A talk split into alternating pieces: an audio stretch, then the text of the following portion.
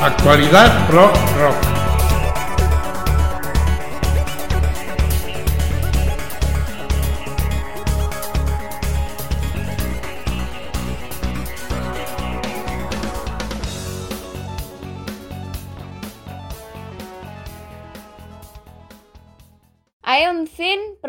Cambridge, Gran Bretaña. El grupo inició su carrera en el 2008 con la apuesta del multiinstrumentista Richard Gray, que asumió la parte de bajista y cantante, hasta la reestructuración del grupo en el 2012, con Andy Krafljaka ocupando este espacio siendo el resto de sus componentes desde dicho año, Steve Barton batería y Alistair Bell guitarras, practicando un estilo de metal progresivo. En el 2009 a Minds Portrait fue el debut y hasta el actual Transversal se hizo los álbumes de estudio con varios singles y extended plays. Twilight es uno de los buenos temas del nuevo álbum, limando cierta agresividad, dan pie a una excelente parte vocal.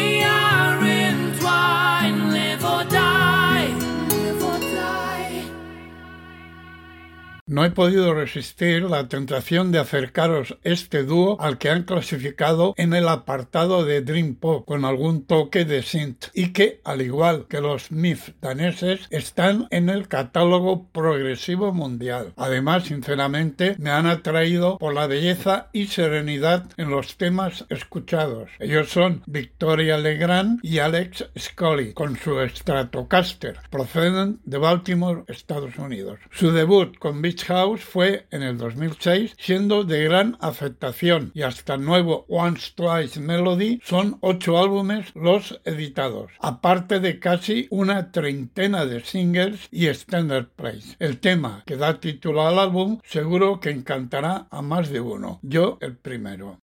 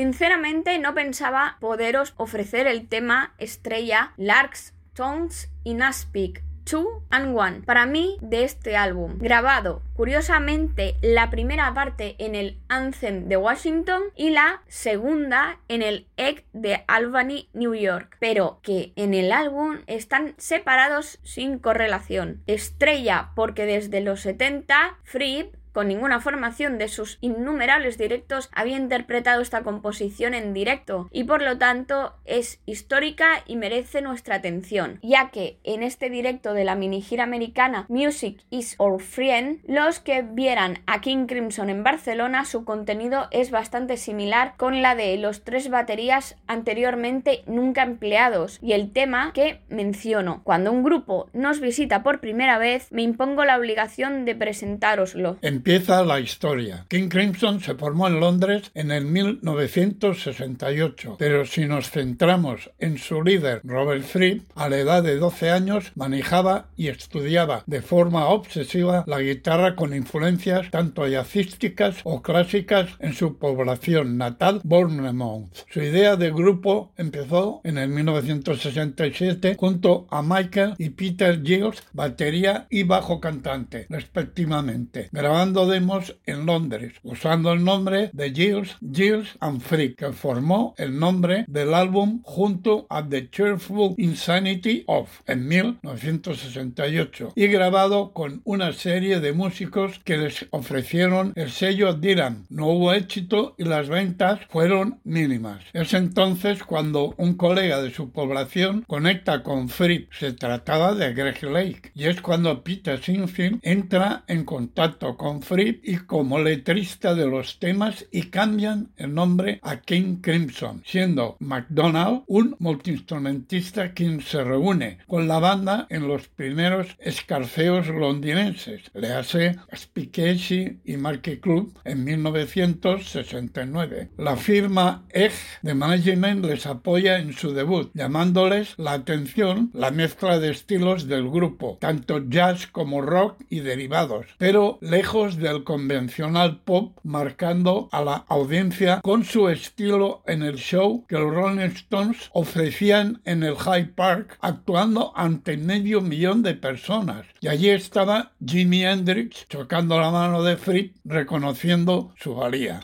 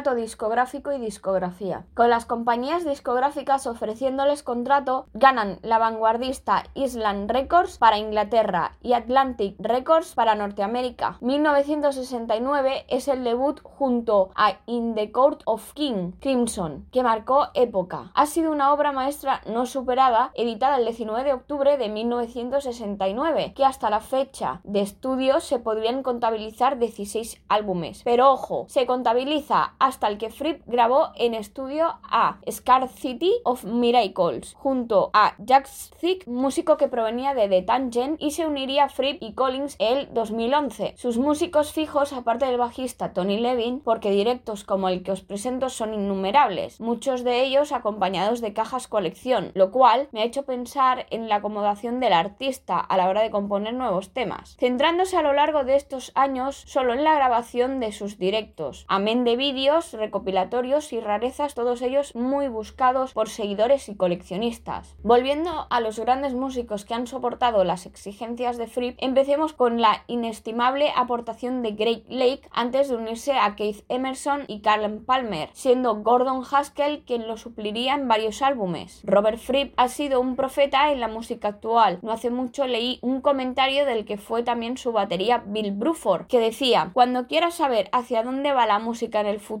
óyete un álbum de King Crimson. Todo artista era reconocido bajo el nombre de King Crimson si colaboraba, por ejemplo. Quien diseñó la portada de In the Court fue Barry Gottberg, que le permitió hacer portadas más tarde, como la del Dark Side of the Moon de Pink Floyd o la del White Album de los Beatles. Fue un artista que brilló como una estrella fugaz. Fallecía a la edad de los 24 años de un ataque al corazón. Inicio de giras y movimientos de personal. La enorme repercusión del álbum debut les llevó automáticamente a una gira norteamericana, que su sello americano, alucinado con los británicos, veía alzarse en los primeros puestos de las listas de ventas y que para músicos del grupo como a McDonald y Giles fue demasiado agotador, yéndose del grupo. McDonald acabaría formando el grupo Foreigner, pero le tiraba su anterior banda, lo que le llevó a colaborar en el álbum del 74 RIT. De vuelta a casa, toda una playa de músicos de sesión ya, tipo Kate Typet y Mel Collins, que siguió fiel a Fripp hasta ahora, intervienen en las grabaciones, tomando de nuevo el bajo Peter Gibbs. Greg Lake se había ido con Keith Emerson. Empezaron de nuevo la aventura con otras grabaciones en las que interviene David Cross violín o John Wheaton bajo, voz y Bill Bruford en uno de los álbumes con mejores críticas en aquellos años, Red, cuyo tema Starless entró de lleno en las listas de las otras formaciones del grupo, ya que Reed no tuvo gira, pero sí su contenido. Las fusiones de grandes músicos conllevaron a la creación de una gran pléyade de bandas insertas en el espectacular progresismo como Brian Eno, con el que Robert Fripp grabaría No Palsy Floating, del cual surgió el método de guitarra Frypertonics que incorporaría en próximos álbumes. Era tiempo de un cierto ego del artista, colaborando con David Bowie, Blondie, The Talking Heads y Peter Gabriel, que lo combinaría lejos de King Crimson, montando el grupo The League of Gentlemen, de cuyos integrantes se fue aprovechando en conciertos esporádicos como el que asistí en un teatro de la zona de Gracia en Barcelona, previo registro al entrar y la advertencia del mismo Fripp antes del show que estaba prohibido grabar y fotografiar. De esto hace unos 13 años. Los 80 junto al álbum Discipline del 81 son donde invitados Adrian Bilew, Bill Bradford y Tony Levin finalizarían el 84. En los 90, Fripp juega con dos formaciones, la que capta el estilo King Crimson clásico y el más de fusión, reconstruyéndolos de Construction of Life del 2001 era el ejemplo, con Billeo, Fripp, Harrison, Levin y Mastelotto. Estos tres últimos en la actual formación con el clásico Mel Collins y el segundo guitarra cantante Jack Stick, músico británico adoptado en su niñez por una pareja polaca al perder sus padres, que firman el último álbum de estudio. Finalmente apuntar los intermedios del grupo, desde el 69 al 74. Vuelven del 81 al 84. Siguen del 94 al 2008, reanudando en el 2014 hasta la fecha. Ahora hay que volver al inicio de la bio para recordar lo que vamos a oír del último trabajo en directo. Lo de grabar algo nuevo en estudio por el momento parece quedar lejano. Larga vida al rey carmesí. Postdata. Según comenta en su web el bajista Tony Levin, después del concierto que celebró King Crimson en Tokio el pasado 8 de diciembre, es muy posible la desaparición del actual grupo. Esperemos noticias de Robert Fripp al respecto.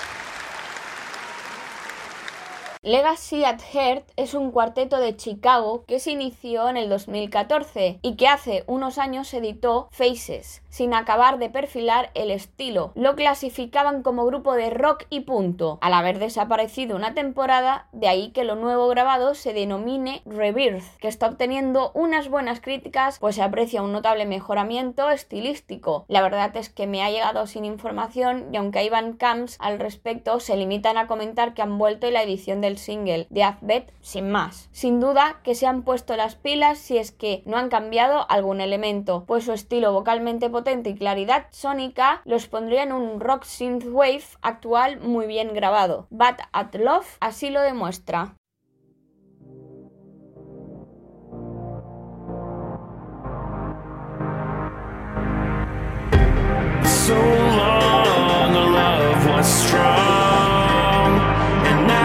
Unraveled apart, hearts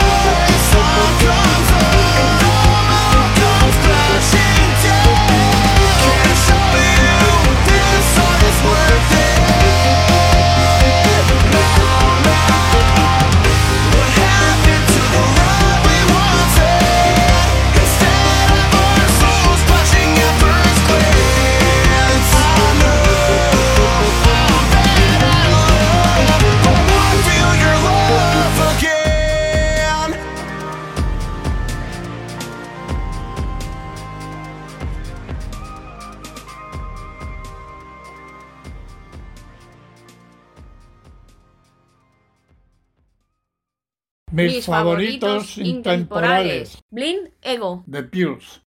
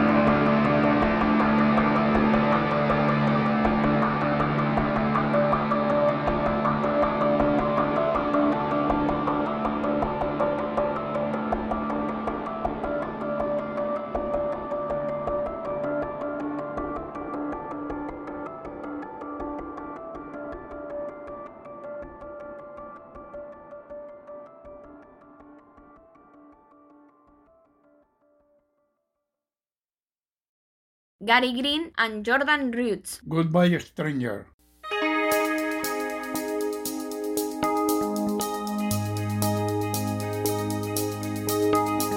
It was an early morning yesterday. I was up before the dawn. And I really have enjoyed my stay. But I must be moving on.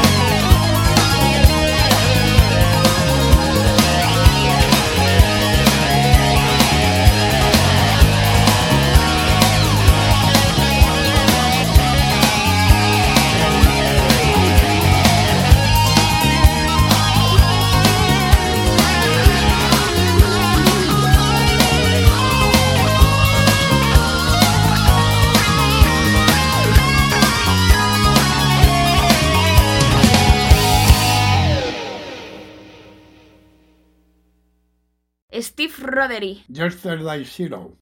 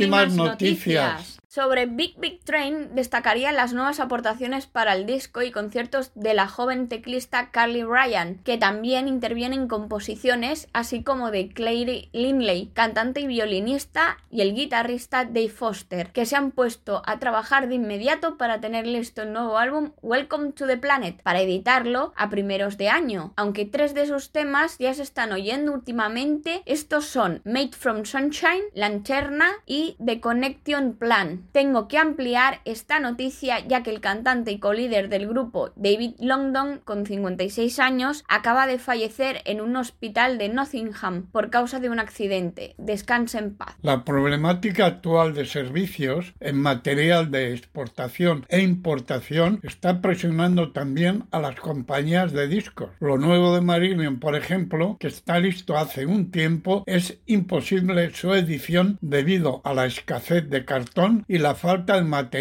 para la fabricación de vinilos, provocando meses de atrasos. Our Before It's Door esperemos que esté el próximo año como mínimo a la venta. El single promocional Be Hard on Yourself ya se puede visionar en YouTube. Paresia es lo nuevo de Animals as Leaders, siendo el quinto de su discografía iniciada el 2016 con el nombre de la banda. El single de adelanto es The Problem of Other Mind. El problema de edición es el mismo que Marillion, o sea que se espera que en marzo del próximo año esté ya la venta el álbum. Aprovechando la marcha en Heiken de su teclista Diego Tejeda, que al parecer está construyendo algo personal, anunciar la venida del grupo a Barcelona el 18 de febrero en la sala Salamandra y en Madrid el 19 en la sala Caracol, donde ya habían tocado anteriormente. 27,50 euros es el precio de la entrada, según la promotora Madness Life. Somos Mari. y Ramón Porta, Deseamos que os haya gustado este programa. Actualidad Rock Rock.